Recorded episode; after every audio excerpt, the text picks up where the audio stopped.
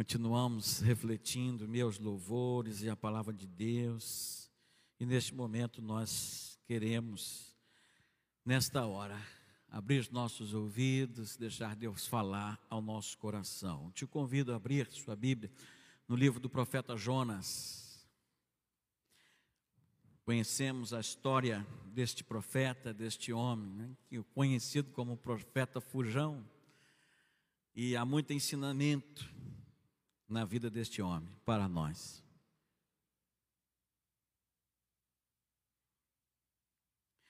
Não há como fugirmos da presença do Senhor, e é sempre importante retornarmos à presença do Senhor, estar diante do Senhor com alegria, com júbilo, com submissão, com arrependimento.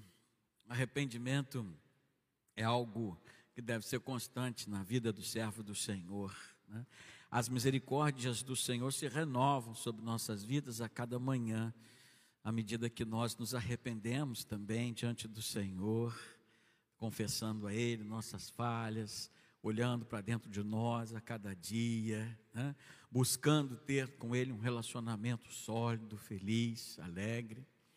É sobre isso que nós vamos estar falando neste momento agora, olhando para o livro do profeta Jonas, no capítulo 1, eu quero ler apenas inicialmente os verso 2 né, e verso 3. Vou ler o 1 também, né, iniciar o capítulo, é, mas quero ficar ah, a princípio só nesses três primeiros versos. E depois nós vamos continuar refletindo na palavra de Deus, na vida deste homem. Diz assim a palavra do Senhor chamado e fuga de Jonas. A palavra do Senhor veio a Jonas, filho de Amitai, com esta ordem: Vá depressa à grande cidade de Nínive e pregue contra ela, porque a sua maldade subiu até a minha presença. Mas Jonas fugiu da presença do Senhor, dirigindo-se para Tarsis. Desceu à cidade de Jope, onde encontrou um navio que se destinava àquele porto. Depois de pagar as passagens, embarcou para Tarsis para fugir do Senhor.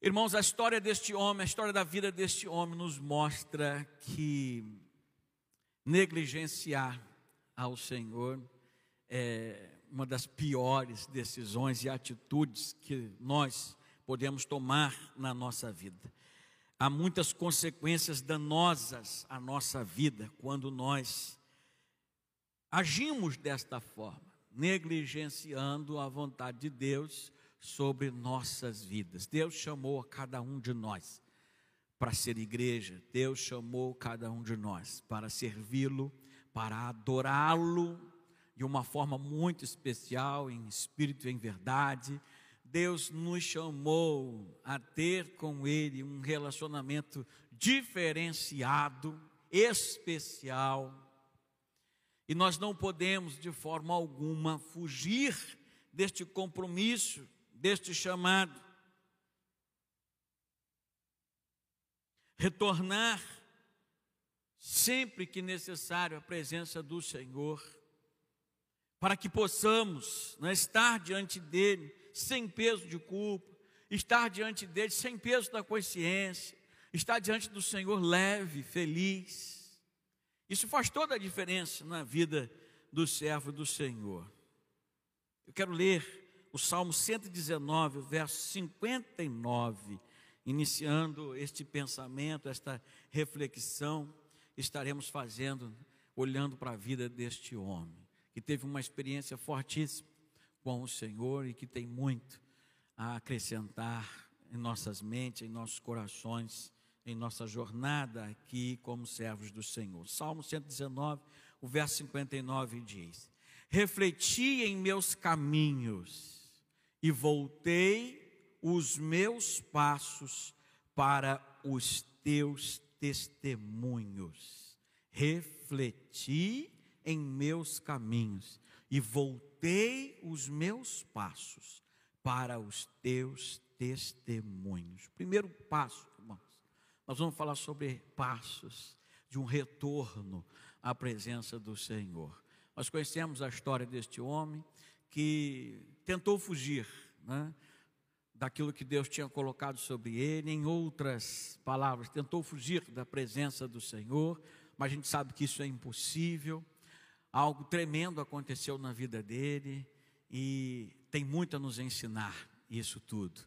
E o primeiro passo para a gente estar retornando sempre diante do Senhor é estar atento à voz de Deus, que fala conosco de várias maneiras, de várias formas. Mas uma das formas muito claras é através da nossa consciência.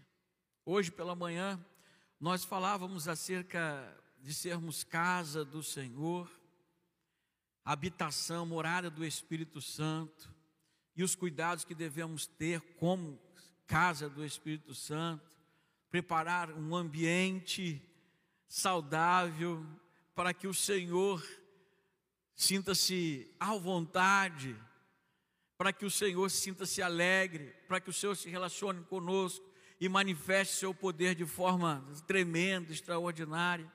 E quando nós cuidamos desta casa espiritual, que é o nosso coração, que é a nossa mente, o Espírito Santo se comunica conosco e fala conosco. O Espírito Santo fala a nossa consciência. Deus fala a nossa consciência. E é muito ruim, irmãos, quando a nossa consciência pesa. É um sentimento que momentaneamente nos traz né, um sentimento muito, muito ruim. Mas o resultado né, tem que ser bom. O que esta voz que fala a nossa consciência, nos exortando, nos direcionando, pode produzir em nós, se permitirmos, se dermos ouvidos, se estivermos atentos a esta voz, coisas tremendas nós estaremos recebendo e percebendo da parte de Deus.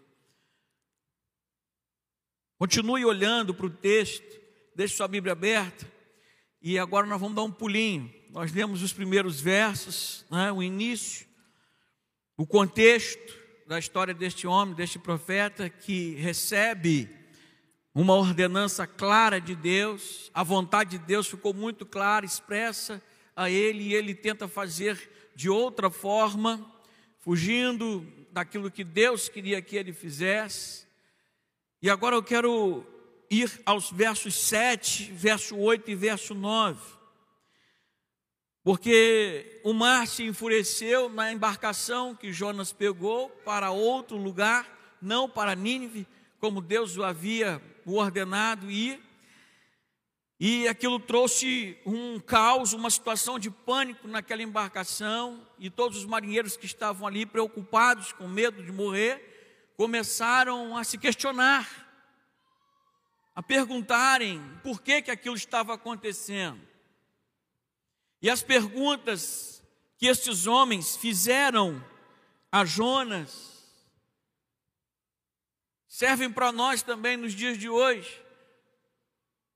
Quando eu falei que Deus fala a nossa consciência, que o Espírito Santo que habita em nós fala a nossa consciência, a maioria das vezes é desta forma. Quando a gente pergunta a gente mesmo algumas coisas, a nossa consciência faz essa pergunta para a gente, e dependendo da resposta que a gente dá, as coisas mudam para melhor ou para pior. Mas o nosso desejo é que mude sempre para melhor. Verso 7 diz: Então os marinheiros combinaram entre si: vamos lançar sorte para descobrir quem é o responsável por esta desgraça que se abateu sobre nós. Lançaram sorte e a sorte caiu sobre Jonas. Por isso lhe perguntaram: diga-nos, quem é o responsável por esta calamidade? Qual é a sua profissão? De onde você vem? Qual é a sua terra? A que povo você pertence? Irmãos, olha quantas perguntas foram feitas a Jonas em meio àquele caos, em meio àquele maremoto, aquela tempestade, o barco querendo virar, naufragar, e de repente eles, a sorte cai sobre Jonas e eles começam a fazer essas perguntas para Jonas.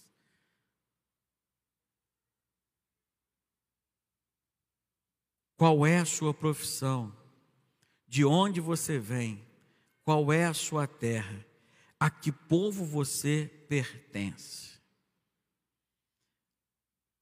Jonas responde de forma muito interessante. Ele poderia naquele momento falar qualquer coisa, eles não conheciam Jonas.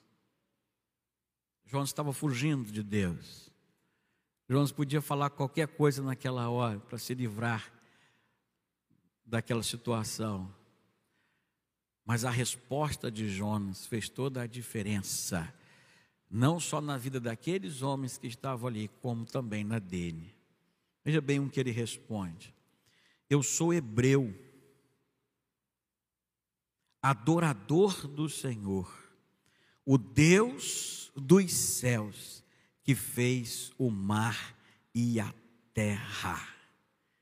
Eu sou hebreu, adorador do Senhor, o Deus dos céus, que fez o mar e a terra. Lamentações, capítulo 3, verso 40. Confira lá as respostas, irmãos, que nós damos para as perguntas que nossa consciência faz para nós, que Deus faz para nós, usando né, esta estratégia.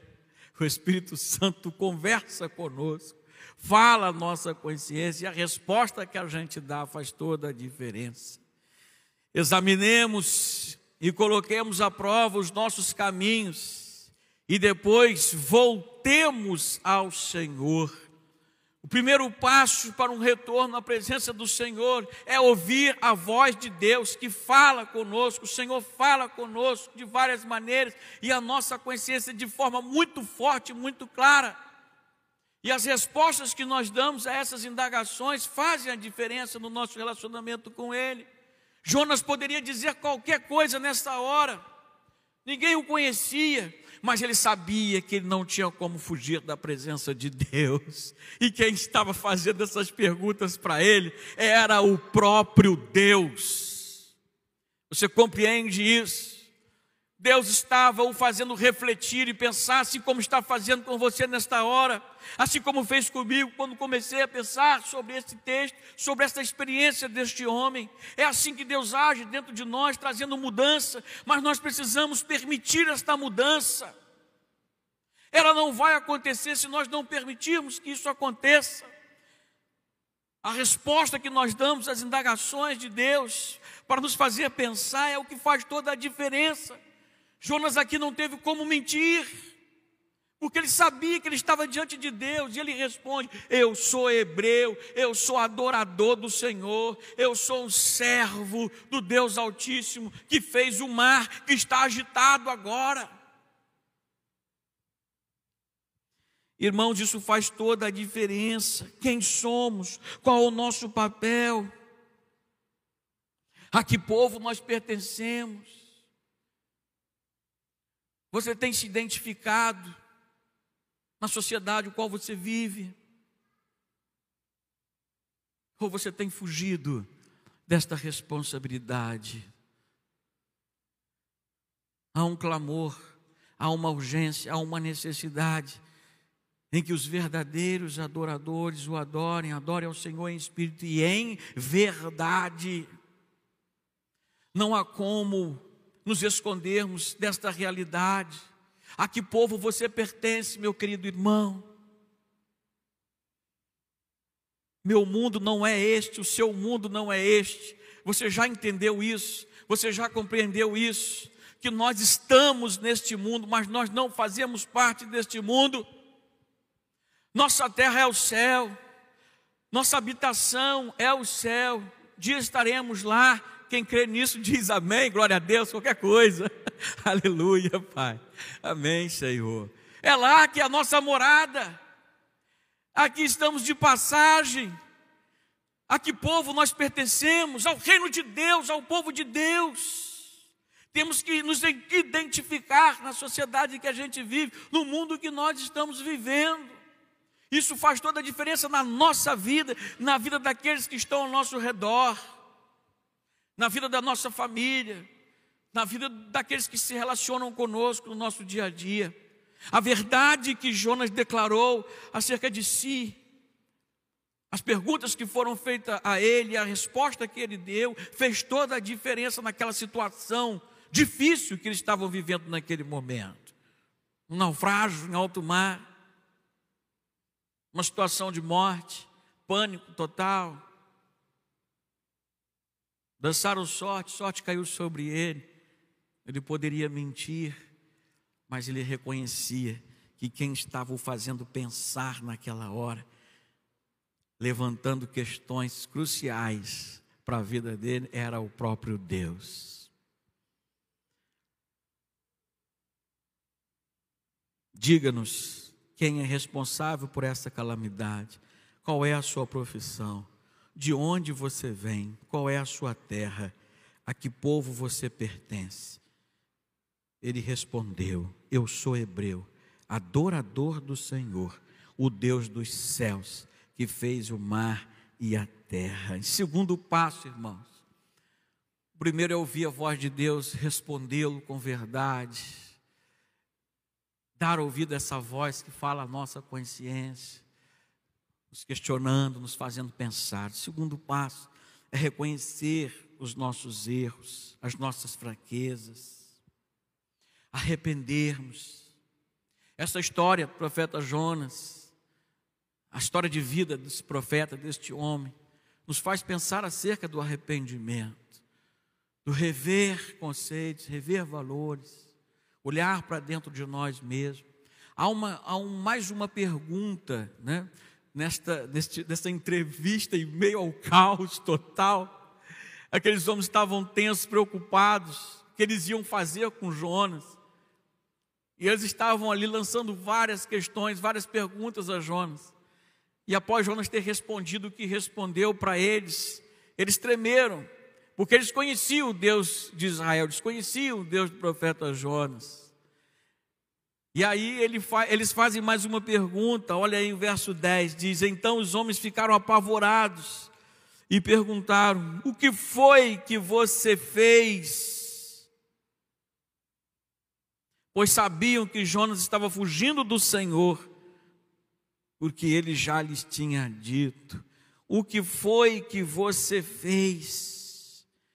Irmãos, enquanto nós buscarmos justificativa, justificação, justificativa para os nossos erros, enquanto a gente continuar lutando contra isso, criando ideologias, criando desculpas, para justificar nossas falhas, nossos erros. O peso é muito grande, as consequências são muito grandes. O peso do erro, do pecado. Palavra de Deus diz que um abismo chama outro abismo, e a gente vê, a gente percebe isso acontecendo nas nossas vidas quando nós damos vazão ao erro e ficamos buscando desculpas. Ah, Senhor, faço isso, por quê? Porque é assim, porque sou fraco, por isso, por isso, por aquilo outro e sempre criamos uma justificativa para o erro. Lutar com Deus não é nada bom, irmãos. Jonas aqui, ele é questionado mais uma vez. Além das questões que ele tem que responder acerca de si próprio, de olhar para dentro de si e ser verdadeiro consigo mesmo e com Deus, ele é questionado sobre o que ele fez, sobre o que ele talvez estivesse fazendo porque ainda não tinha se arrependido, porque estava talvez criando justificativas para fazer o que estava fazendo. Nínive era uma terra difícil. Jonas não queria ir para lá. Mas Deus deixou muito claro a sua vontade. E talvez na mente dele ele estivesse um arcabouço de, de desculpas, dando para o Senhor, se justificando o erro que estava cometendo. Enquanto estivermos criando justificativa e desculpas para estar errando, sentiremos o peso da mão de Deus, sentiremos o peso das consequências do nosso erro, do pecado. 1 João, capítulo 1, verso 9, diz: Se confessarmos os nossos pecados, Ele é fiel e justo para nos perdoar os pecados e nos purificar de toda a injustiça. Precisamos tomar posse desta promessa de Deus, a promessa do perdão.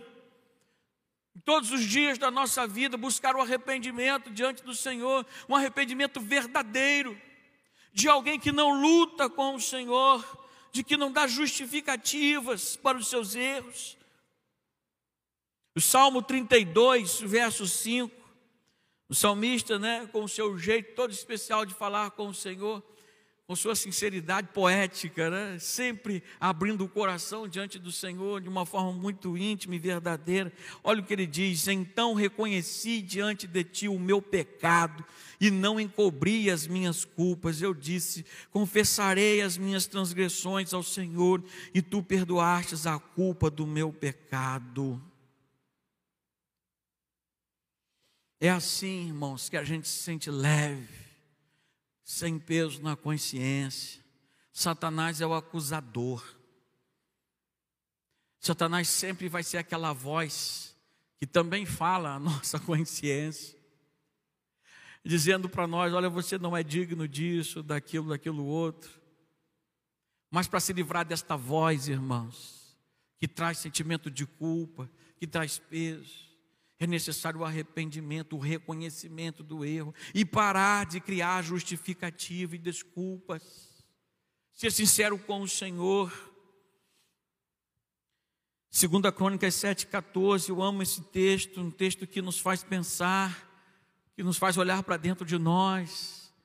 Mais uma promessa do Senhor acerca do perdão, acerca do arrependimento e perdão se o meu povo, que se chama pelo meu nome, se humilhar e orar, que é a atitude que agrada mais ao Senhor do que essa, se humilhar e orar, se colocar diante do Senhor na posição mais correta, como dependentes dEle, e não como alguém que cria suas próprias ideologias para justificar seus erros, mas se humilhando e confessando, buscar a minha face e se afastar dos seus maus caminhos, dos céus eu ouvirei, perdoarei o seu pecado e curarei a sua terra, curarei o seu coração, curarei a sua mente,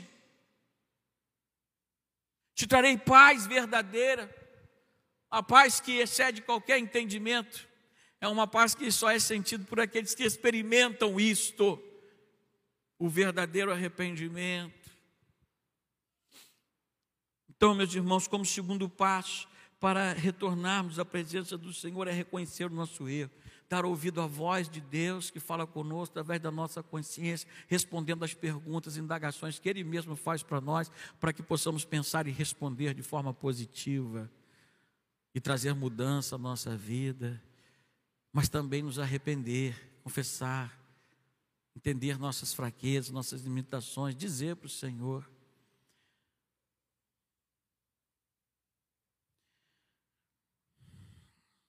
Algo maravilhoso ainda no texto, né? olhando agora verso 11: visto que o mar estava cada vez mais agitado, eles lhes perguntaram: O que devemos fazer com você para que o mar se acalme? Irmãos, esta resposta de Jonas agora, a mais uma pergunta, é extremamente interessante e importante refletirmos sobre ela.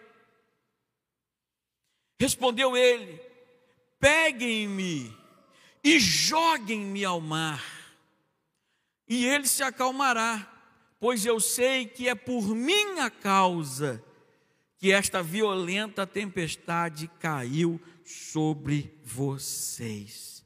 Me joguem ao mar. Quando eu li esse texto, esse verso especial, esta atitude de Jonas, essa resposta de Jonas, eu comecei a refletir, eu comecei a pensar o que estava passando no coração e na mente deste homem. Para chegar para aqueles homens ali e dizer para eles: só me joga no mar logo. Isso vai acabar, isso vai resolver. E eu comecei a pensar: será que era um desejo de morte? Jamais, irmãos, jamais. Porque o reconhecimento, o arrependimento, não o remorso, mas o reconhecimento e o arrependimento promovem em nós desejo de mudança de resolver a situação, de resolver a questão. Quando Jonas disse assim: Olha, me joga aí no mar, que tudo vai se resolver. Em outras palavras, ele está dizendo: Deus já está falando comigo, já está falando na minha consciência. Tudo que eu já respondi aqui a vocês, eu respondi para Deus. Então a melhor coisa agora é entregar nas mãos de Deus A melhor coisa que você pode fazer na sua vida quando você estiver vivendo um momento como esse. Está difícil, está difícil demais. Eu estou lutando contra mim mesmo, contra a minha carne. Eu estou numa luta contra os meus desejos. Eu estou lutando contra o Senhor. A melhor coisa que você pode fazer para você se sentir bem é se jogar de cabeça nos braços do Senhor. Foi isso que Jonas quis. Quando ele falou, me joga aí no mar e tudo vai se resolver, ou seja, me joga para o Senhor, me entrega para o Senhor e tudo vai ser resolvido. Ele era um profeta, ele tinha experiência com Deus. Naquele momento, ele estava vivendo um momento difícil da sua vida, estava vivendo um tempo, um momento de, de, de confronto. E Deus já estava falando ao coração dele. Quando esses homens começaram a levantar esses questionamentos, era o próprio Deus fazendo ele pensar. E após ter respondido tudo aquilo, ele chega a essa decisão: me entrega para Deus e tudo vai ser resolvido. Ficar sujeito, irmãos, à vontade de Deus é a melhor coisa que a gente pode fazer na nossa vida. Lutar com Deus é a pior de todas, mas se entregar, se sujeitar, se submeter a vontade de Deus faz toda a diferença. Você pode dizer amém? Você crê nisso, meu irmão?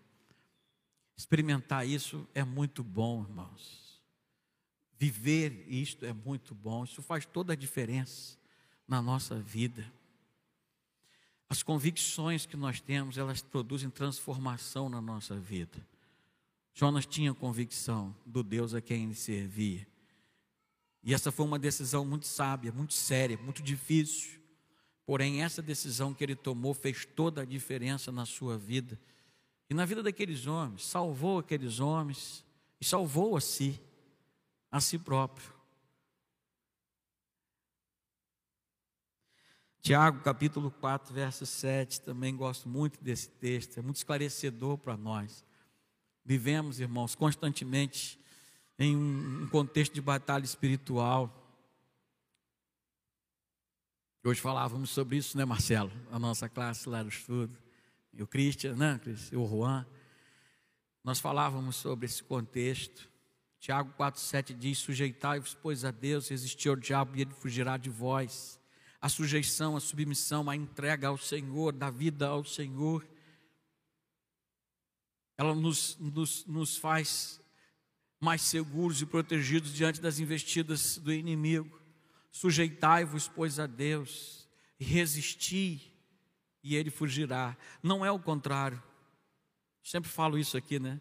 Que a ordem desses fatores alteram o produto. Na matemática, diz que a ordem dos fatores não altera o produto, mas quando o assunto é questão espiritual, a ordem faz toda a diferença sujeitar primeiro, resistir depois, e o diabo fugirá de vós. Não tente resistir ao diabo por você mesmo, por suas próprias forças, não. Sujeite-se ao Senhor, entregue-se ao Senhor, lance os braços do Senhor, entregue o seu problema para o Senhor, sua questão mais difícil que seja, aquilo que cria talvez um bloqueio no seu relacionamento com o Senhor. Jonas estava vivendo um grande dilema na sua vida, estava passando por uma prova muito difícil. E ele tomou a decisão mais certa, mais correta. Me joga no mar, ou seja, me entrega para Deus. Deus está no controle de tudo. Deus está no controle da minha vida. E a provisão veio. É certo que a provisão, a forma como Deus agiu na vida dele foi difícil, né? Mas Deus é Deus, o mistério de Deus pertence a Deus, né? Um grande peixe veio e engoliu ele, mas foi o que salvou ele da morte, né? Olha, veja que coisa. Sofreu um cado né, dentro desse peixe. Três dias e três noites, três noites dentro do ventre desse peixe. O fez pensar muito, fez refletir muito. Eu fico imaginando. Deus espera de nós, irmãos, uma entrega total, total, total, total. Esta experiência do profeta João é para nos mostrar isso. Deus quer de nós entrega total. Entregue sua vida, entregue tudo para o Senhor. Você vai experimentar coisas tremendas na sua vida. Jonas fez isso quando disse: Me joga aí no mar. Ele estava se entregando por completo nas mãos do Senhor. Um grande peixe veio e o engoliu. Aí no capítulo 2, continue acompanhando aí, no livro do profeta Jonas. Verso 1 diz: Dentro do peixe, Jonas orou ao Senhor, o seu Deus.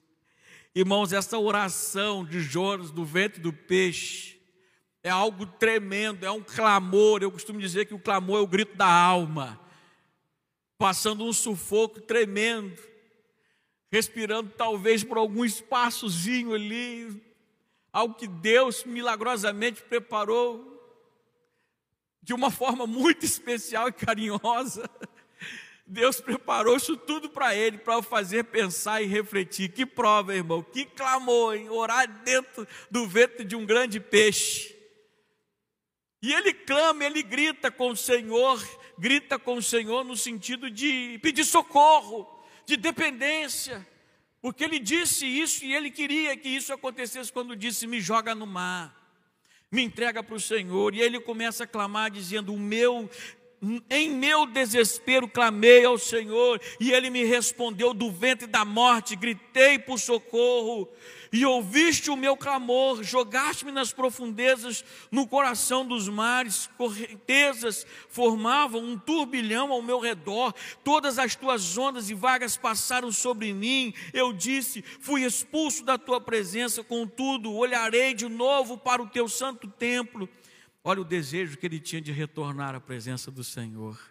Lá no meio daquele turbilhão todo, ele diz: com certeza, voltarei ao seu santo templo, voltarei à sua presença, Senhor.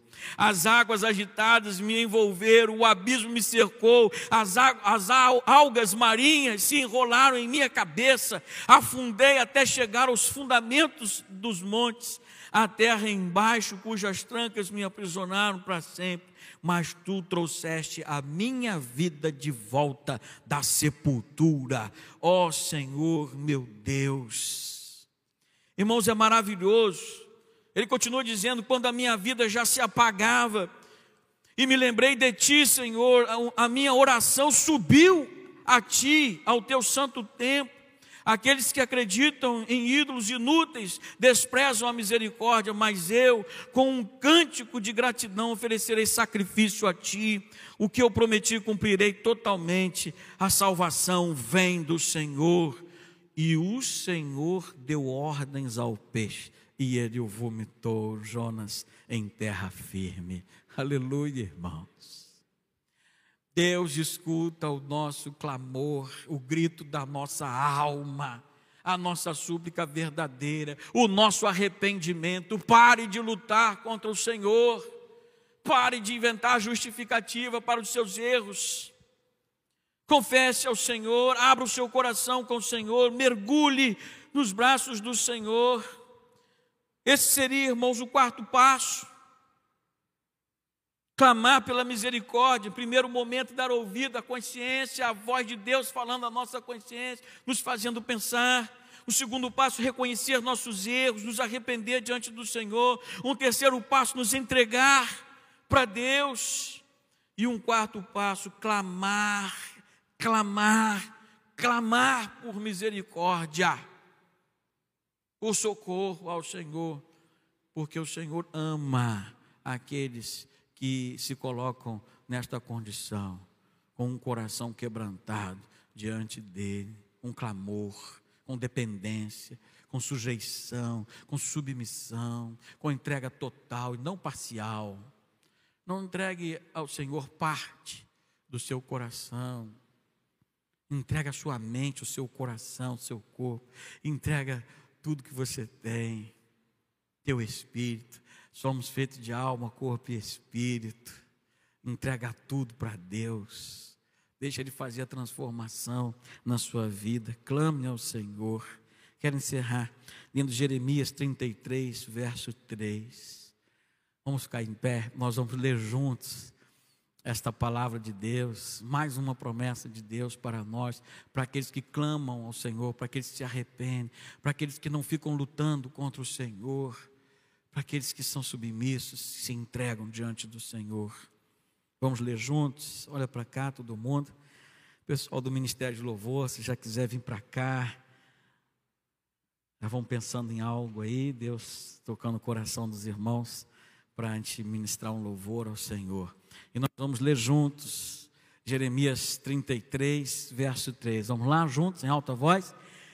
Clame a mim e eu responderei, e direi a você coisas grandiosas e insondáveis que você não conhece. Vamos ler de novo, mais forte?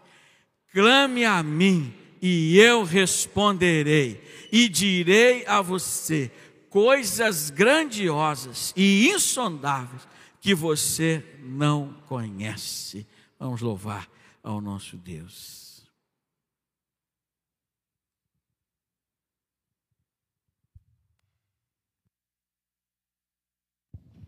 A conclusão de Jonas foi a mesma de Abacuque, né? Ele sofreu ali no mar, né? Mas ele se alegrou no Senhor. Todavia me alegrarei no Deus da minha salvação. O nosso Deus não vai deixar, e Deus não deixou que a luta de Jonas se encerrasse ali no mar com morte. O Senhor trouxe salvação. Nós vamos lembrar disso através dessa canção.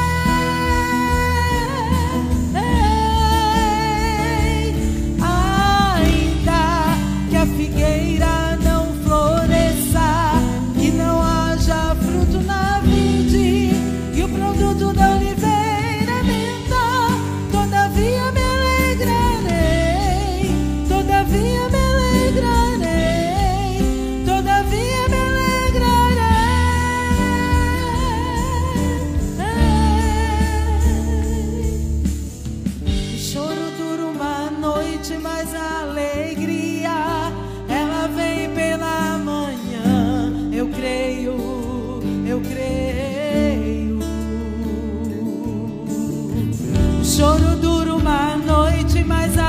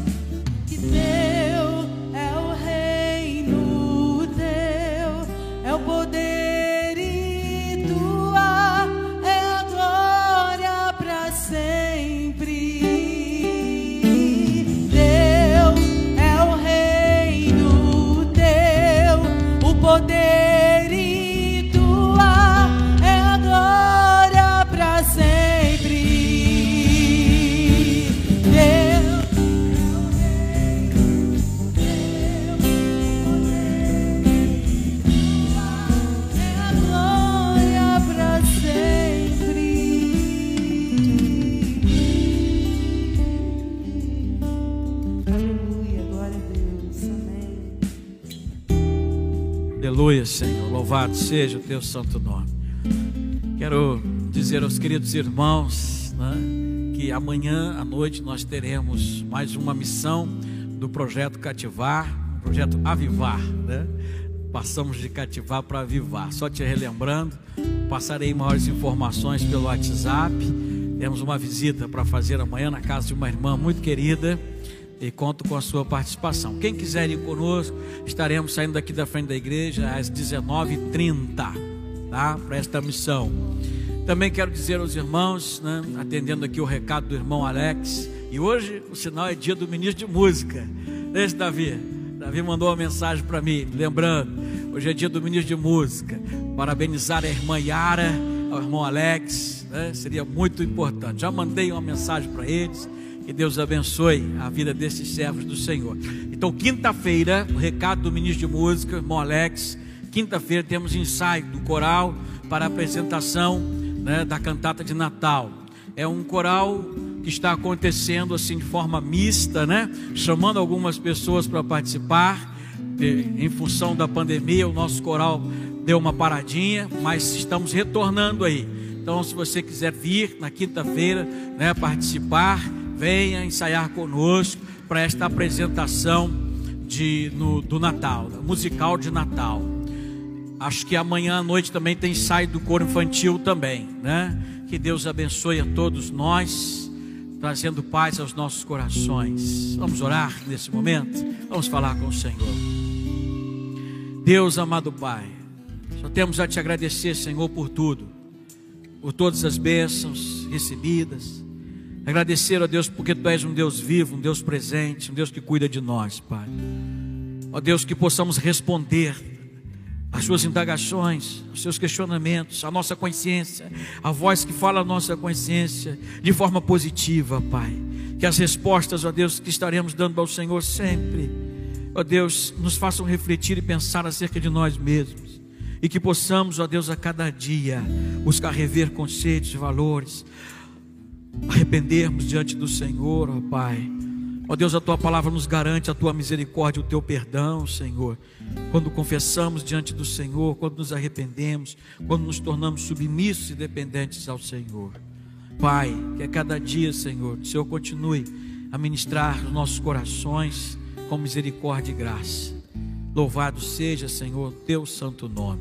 Dá a cada um de nós uma semana de paz, de vitórias ó Deus, de muitas alegrias na presença do Senhor, em nome de Jesus. Amém e amém. Deus te abençoe, meu irmão.